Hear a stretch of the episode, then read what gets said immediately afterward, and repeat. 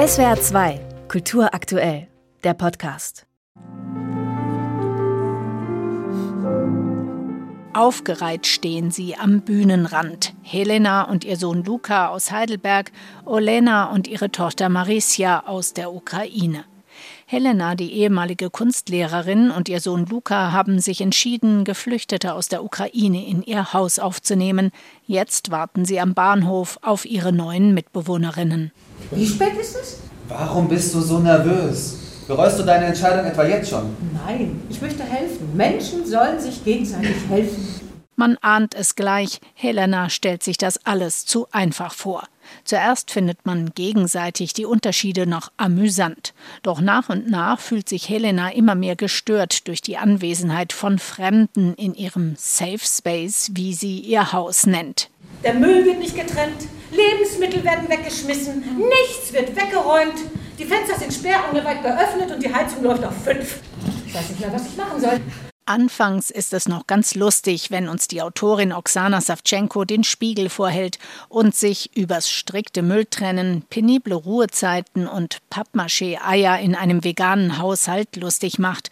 Es wird dann aber leider auch schnell albern und auch unpassend, denn es geht ja eben nicht nur um einen Mentalitätsclash, wie es im Programmheft heißt, sondern Olena und Maricia kommen schließlich aus dem Krieg, mussten ihre Heimat und ihre Liebsten verlassen.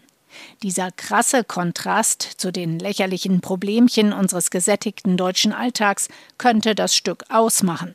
Aber größtenteils bleibt die Inszenierung von Simone Geier leider in der Farce stecken.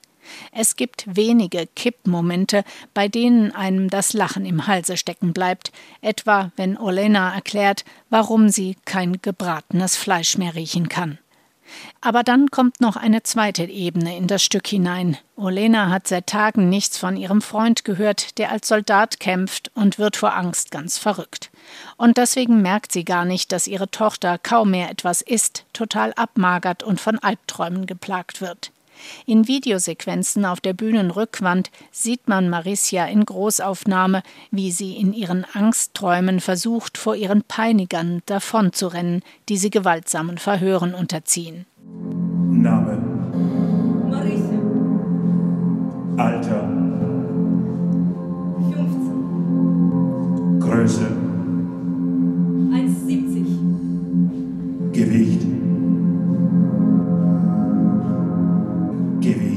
Дихай. Расслабься. Gewicht. Дихай. Расслабься. Dass nach diesen stärkeren Momenten dann aber noch die Probleme des Muttersöhnchens Luca ausgebreitet werden, tut der Inszenierung nicht gut. Vom nervigen Nachbar Paul, der alle mit seinem Pochen auf die Einhaltung der Ruhezeiten drangsaliert, mal ganz zu schweigen. Auch wenn die Konzeption des Stücks nicht überzeugend ist, es ist dennoch ein wichtiger Theaterabend. Denn wann erfahren wir schon mal, wie es den aus der Ukraine geflüchteten Menschen hier inzwischen in unserem Alltag geht? Denen, die hier zwar in Sicherheit leben, aber ihre schrecklichen Erlebnisse auf der Flucht nicht einfach abschütteln konnten und tagtäglich mit der Angst um ihre geliebten Familienangehörigen und Freunde in der Ukraine fertig werden müssen. Das Theaterstück Meine Hölle ist damit auch ein wichtiger Beitrag zur Zeitgeschichte. SWR 2 Kultur aktuell. Überall, wo es Podcasts gibt.